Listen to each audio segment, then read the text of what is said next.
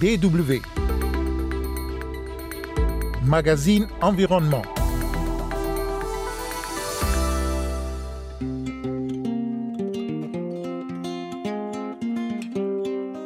Cette semaine à la découverte du programme de gestion du littoral ouest africain WACA, un programme censé renforcer la résilience des communautés et des ressources naturelles dans 17 pays ouest africains, des pays particulièrement vulnérables face à l'érosion côtière, aux inondations ou encore à la pollution. Donc, le programme investit dans des mesures concrètes de protection du littoral. Maria Saraf est notre invitée. Elle est responsable du pôle environnement, ressources naturelles et économie bleue pour l'Afrique de l'Ouest à la Banque mondiale.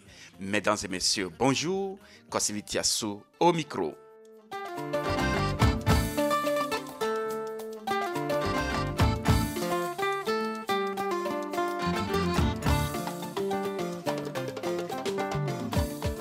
La question des océans et les questions liées à la gestion des côtes ont été largement discutées lors du dernier sommet mondial One Planet Summit à Paris. Le sommet de Paris, c'est le rendez-vous quasi annuel initié par la France et censé porter des messages liés à la lutte contre le changement climatique. Cette année, il a tout particulièrement porté sur les menaces pesant sur la biodiversité, dont la biodiversité marine et aussi sur les côtes. Les pays ouest-africains, par exemple, font face à l'érosion côtière et ils ont connu au cours de la dernière décennie des inondations de plus en plus fréquentes, souvent mortelles et bouleversant les moyens de subsistance des populations.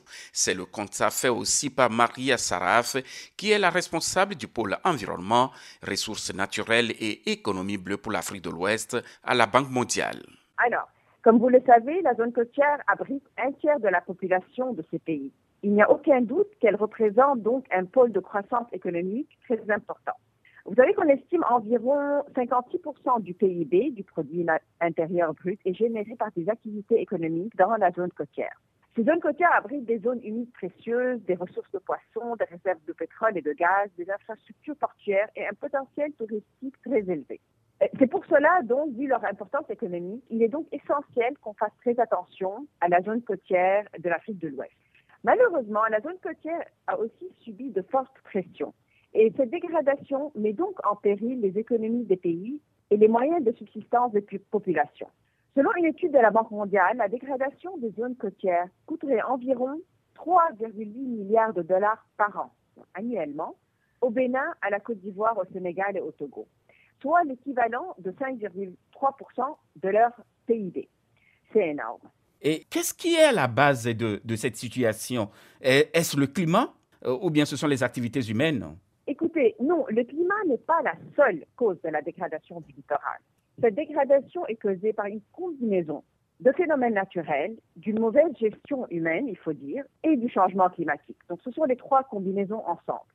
Euh, parmi les pressions exercées par l'activité humaine, on peut citer par exemple l'urbanisation rapide et la migration vers la côte qui ont augmenté la pression des terres et sur les ressources naturelles.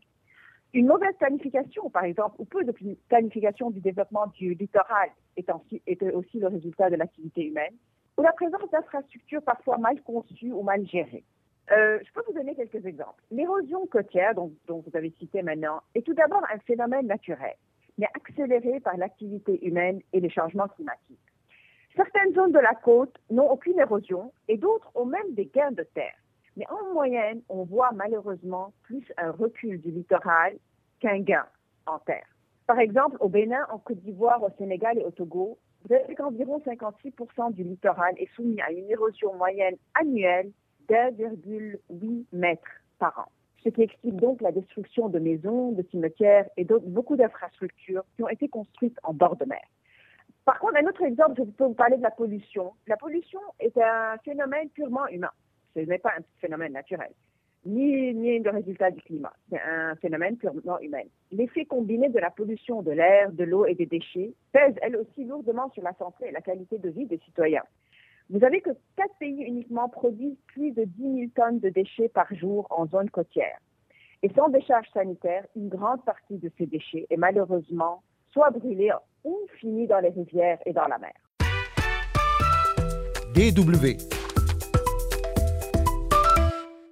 D'ici 2100, l'Afrique de l'Ouest devrait connaître une élévation du niveau de la mer allant jusqu'à 1,6 m, une plus grande incidence des précipitations extrêmes, une augmentation de la température de 2 degrés Celsius et 5500 km de côtes inondées. Pour y faire face, l'une des solutions a été le lancement du programme de gestion du littoral WACA, comme l'explique Maria Saraf. Alors, la Banque mondiale a lancé il y a deux ans un programme de gestion des, des zones côtières de l'Afrique de l'Ouest, qu'on appelle en anglais WACA. Ce programme a trois aspects principaux. Le premier est lié aux investissements. Donc, le programme investit dans des mesures concrètes de protection du littoral. Je vous donne par exemple la construction de brises-lames contre les vagues afin de protéger les plages, la construction de digues au long des rivières ou même du littoral pour protéger les communautés des inondations, le renforcement des dunes de sable et la restauration des mangroves. Le programme aussi a investi dans beaucoup d'activités génératrices de revenus pour aider les populations côtières à améliorer leur niveau de vie. Donc, dans ce programme, la Banque mondiale a déjà mobilisé 236 millions de dollars pour des interventions dans six pays d'Afrique de l'Ouest, au Bénin, en Côte d'Ivoire, en Mauritanie, à Sao Tomé, au Sénégal et au Togo. Et nous sommes en train maintenant de préparer de nouvelles interventions à hauteur de 176 millions de dollars au Ghana et en Guinée-Bissau. Notre objectif, idéalement, est de couvrir toute la zone euh, côtière de la Mauritanie au Gabon. Mais le programme WACA n'est pas uniquement à propos d'investissement. Le deuxième aspect est aussi lié au partage de connaissances. Wakatia contient aussi beaucoup de programmes d'échange entre les pays qui souffrent de la même thématique pour promouvoir le transfert de connaissances et de savoir. Je vous donne un exemple. Très bientôt, on va publier un rapport sur l'état du littoral ouest africain. Ce rapport scientifique sera approuvé au niveau ministériel aussi pour permettre une prise de conscience de la part des dirigeants des pays concernés.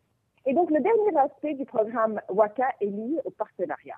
Comme le défi est énorme et que la Banque mondiale ne veut pas agir seule, le programme WACA a établi un partenariat avec les gouvernements, les bailleurs de fonds et même le secteur privé pour une action, une action concertée. On aimerait surtout, vous voyez, faciliter l'accès au financement afin que les ressources soient mobilisées à grande échelle.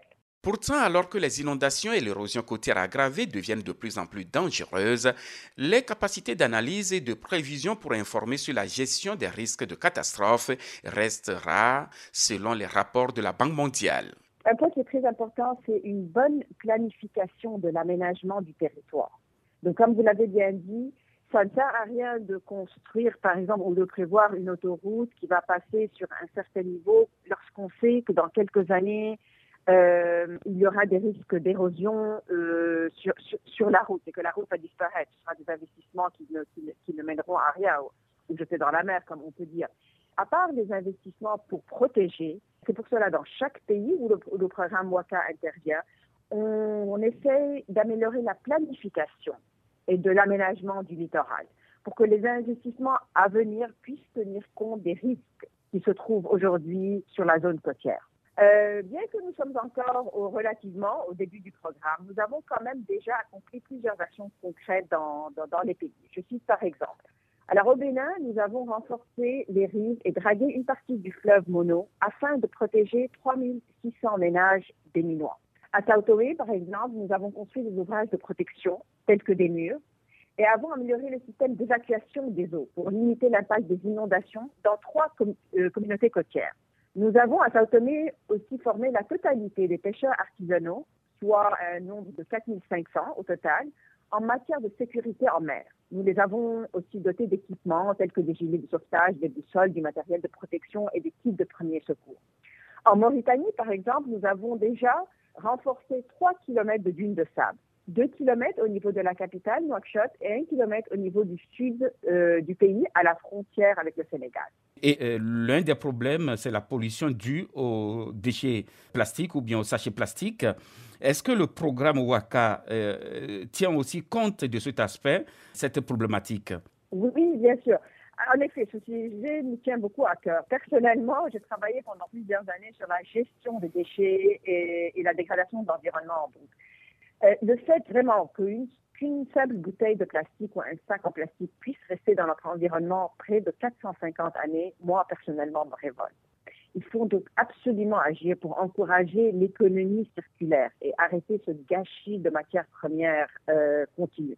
C'est pourquoi dans le programme WACA, nous venons de lancer, il y a quelques mois, tout juste quelques mois, une étude régionale pour mieux cerner la problématique des déchets en plastique en Afrique de l'Ouest et voir comment initier des solutions faciles, mais surtout abordables, pour réduire l'usage unique du plastique. Et donc évidemment protéger notre environnement. Maria Charaf est responsable du pôle environnement, ressources naturelles et économie bleue pour l'Afrique de l'Ouest à la Banque mondiale. Des infrastructures résistantes au climat, des plans de gestion des risques de catastrophes et des solutions basées sur la nature sont nécessaires pour protéger les moyens de subsistance des populations côtières.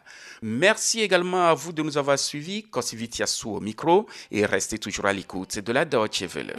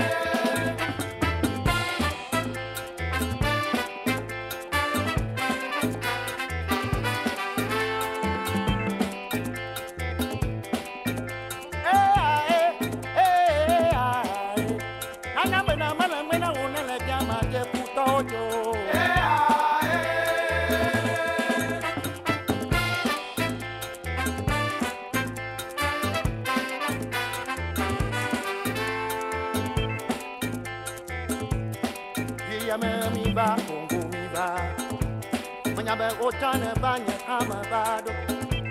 Kibaya jili bago vomiva Madone tito yoni wamano Nemu joda maja mayolona Natrozu bedi anoma bene. Allez daddy, allez l'autre Je te pousse, tu me pousses. On se pousse par la vie.